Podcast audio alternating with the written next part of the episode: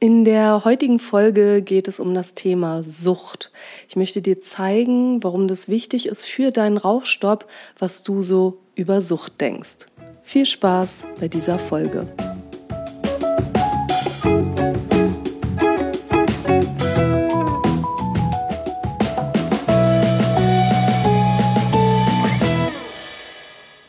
Ich heiße dich ganz herzlich willkommen zu deinem Podcast Rauchen aufhören ist Kopfsache. Ich bin Isabel Drescher, ich bin seit 2004 Nichtrauchercoach und meine Seminare werden von allen gesetzlichen Krankenkassen bezuschusst. In meinen Nichtraucherseminaren zeige ich Angestellten und Privatpersonen, wie man das schaffen kann, so mit dem Rauchen aufzuhören, dass es sich gut und machbar anfühlt. Also ein Rauchstopp ohne Kämpfen, Durchhalten oder Leiden.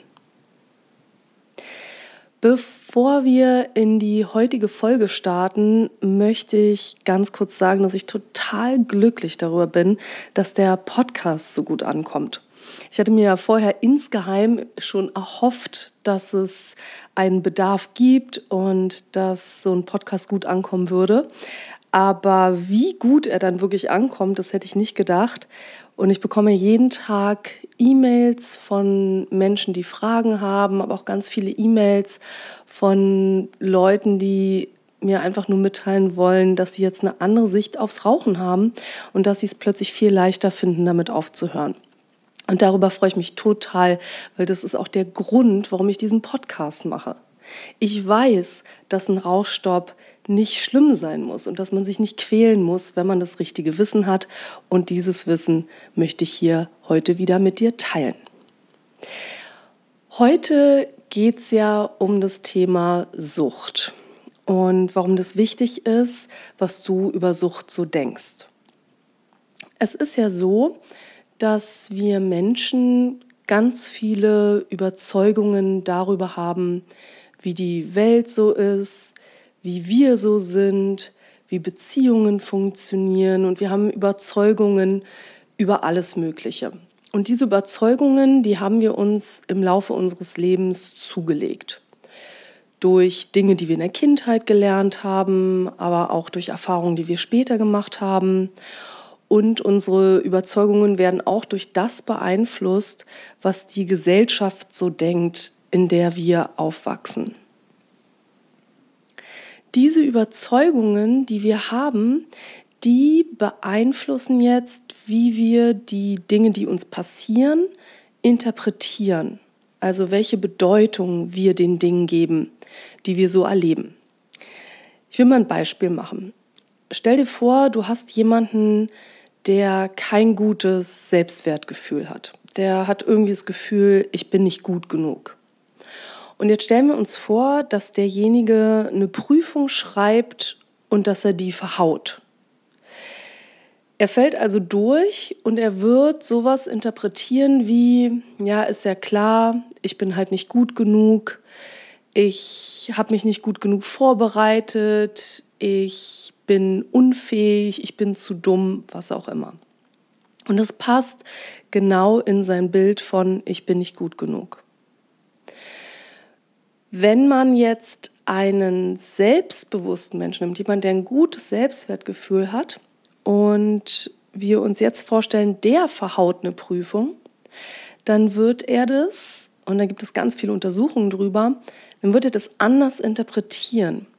Also der wird nicht denken, ja, ich bin einfach nicht gut genug, ich bin zu dumm, ich bin zu unfähig, sondern der wird es eher an externen Faktoren festmachen, warum er jetzt die Prüfung verhauen hat. Also der wird dann eher sowas denken wie, naja, die war aber auch ziemlich schwer oder ich hatte einfach einen schlechten Tag, ich habe einfach schlecht geschlafen oder irgendwie so. Also der wird nicht sich und seine Fähigkeiten verantwortlich machen, sondern externe Faktoren.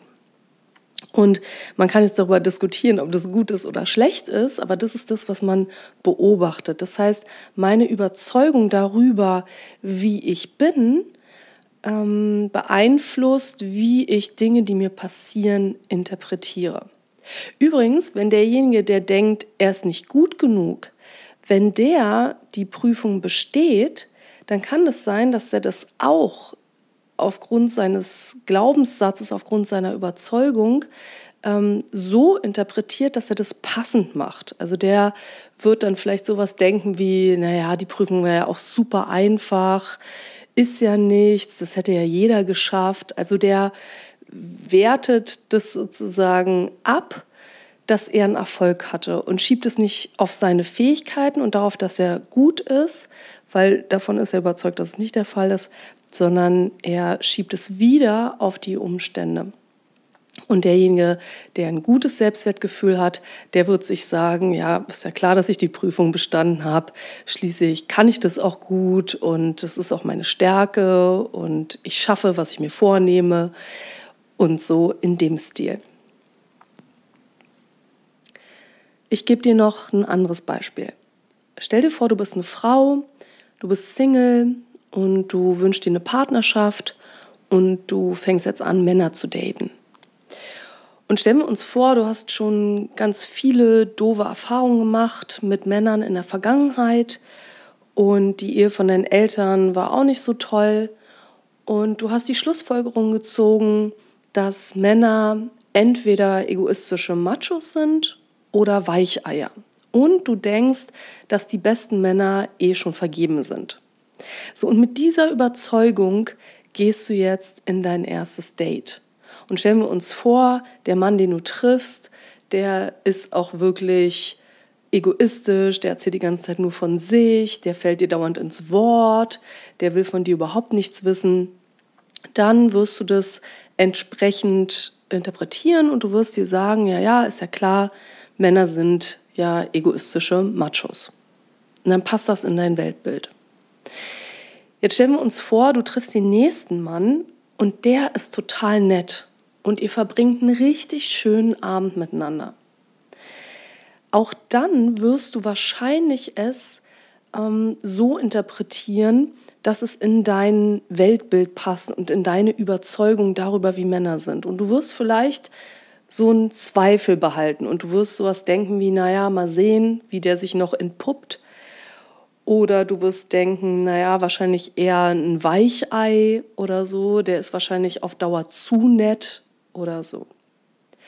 Und das heißt, die Männer haben von vornherein nicht so eine große Chance, weil du mit einer bestimmten Überzeugung in die Partnersuche gehst. Und das heißt natürlich nicht, dass man Überzeugung nicht auch verändern kann. Es kann auch sein, dass du jemanden triffst, der dich total umhaut und dich total überrascht und dass du dann dein Männerbild veränderst. Aber das ist nicht so wahrscheinlich. Also diese Überzeugungen, die wir haben, die sind in der Regel relativ hartnäckig. So, also ich fasse nochmal kurz zusammen. Du hast bestimmte Überzeugungen darüber, wie die Welt funktioniert und wenn dir irgendetwas passiert in deinem Leben, dann gibst du dem eine Bedeutung entsprechend der Überzeugungen, die du hast. So, inwiefern ist es jetzt wichtig für deinen Rauchstopp? Auch in den Rauchstopp gehst du natürlich mit ganz vielen Überzeugungen. Wahrscheinlich wirst du sowas denken wie, ja, Rauchen aufhören ist schwer, weil du das vielleicht schon bei dir erlebt hast oder bei anderen. Vielleicht wirst du sowas denken wie, ich nehme auf jeden Fall 10 Kilo zu, wenn ich mit dem Rauchen aufhöre und du hast bestimmte Gedanken darüber, wie Sucht funktioniert und wie man eine Sucht loswerden kann und was dann passiert, wenn man das versucht. Und wenn man sich so anschaut, was die Gesellschaft so allgemein über Sucht ähm, denkt, dann fallen einem so Sachen ein wie, es ist schwer, eine Sucht loszuwerden, das ist ein Kampf, den man kämpfen muss, man leidet da auf jeden Fall. Es gibt auch so Überzeugungen darüber, dass man eine Sucht nie wirklich los wird, dass man sein ganzes Leben lang damit zu tun hat.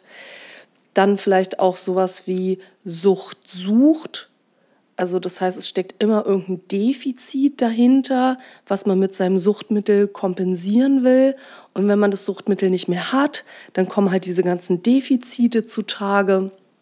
Und auf jeden Fall ist so die Meinung, es ist sehr schwer bis unmöglich, eine Sucht loszuwerden.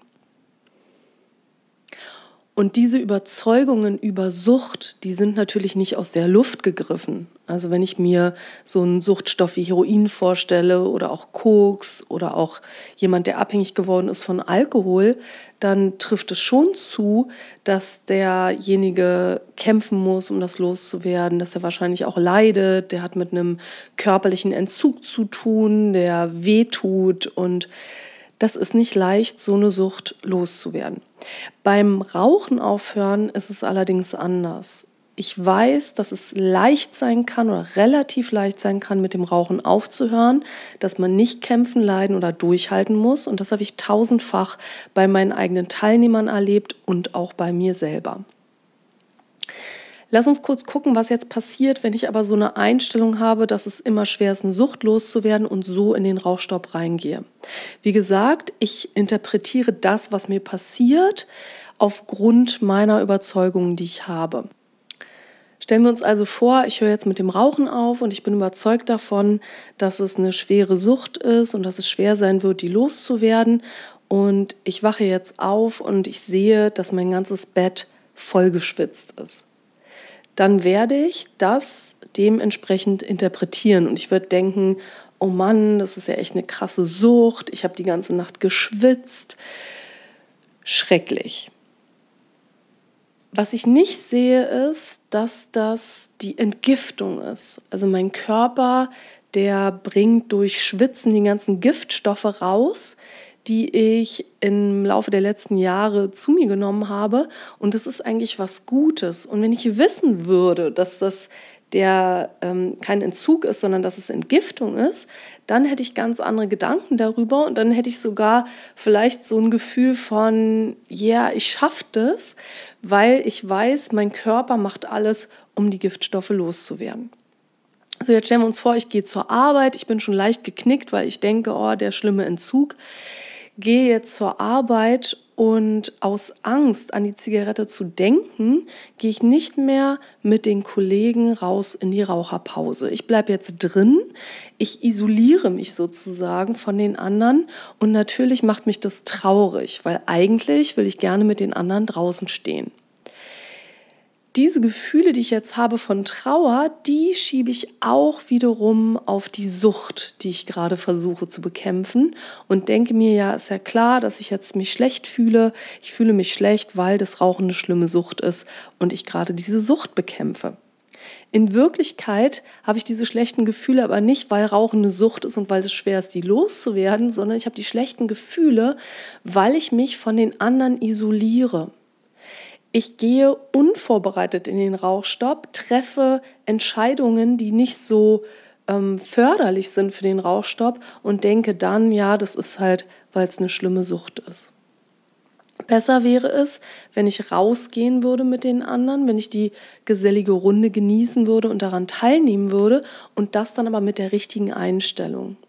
Weil ohne die richtige Einstellung ist es tatsächlich schwer, weil dann habe ich immer das Gefühl, mir fehlt was mit der richtigen Einstellung ist es einfach dort zu stehen und nicht zu rauchen. Wie du die richtige Einstellung kriegst, das habe ich dir ja schon in den ersten Folgen des Podcasts ähm, gezeigt. Also wenn du die noch nicht gehört hast, dann hör da auf jeden Fall noch mal rein. Ja, das war's, was ich heute für dich hatte. Ich hoffe, dass du dir viele Erkenntnisse rausziehen konntest aus dieser Folge. In der nächsten Folge möchte ich dir drei große Fehler präsentieren, die viele Raucher machen, die mit dem Rauchen aufhören möchten. Und ich möchte dir zeigen, wie du diese Fehler vermeiden kannst. Jetzt wünsche ich dir erstmal ganz viel Erfolg bei allem, alles Gute. Bitte abonniere mich, wenn du es noch nicht gemacht hast, dann wirst du immer über jede neue Folge informiert.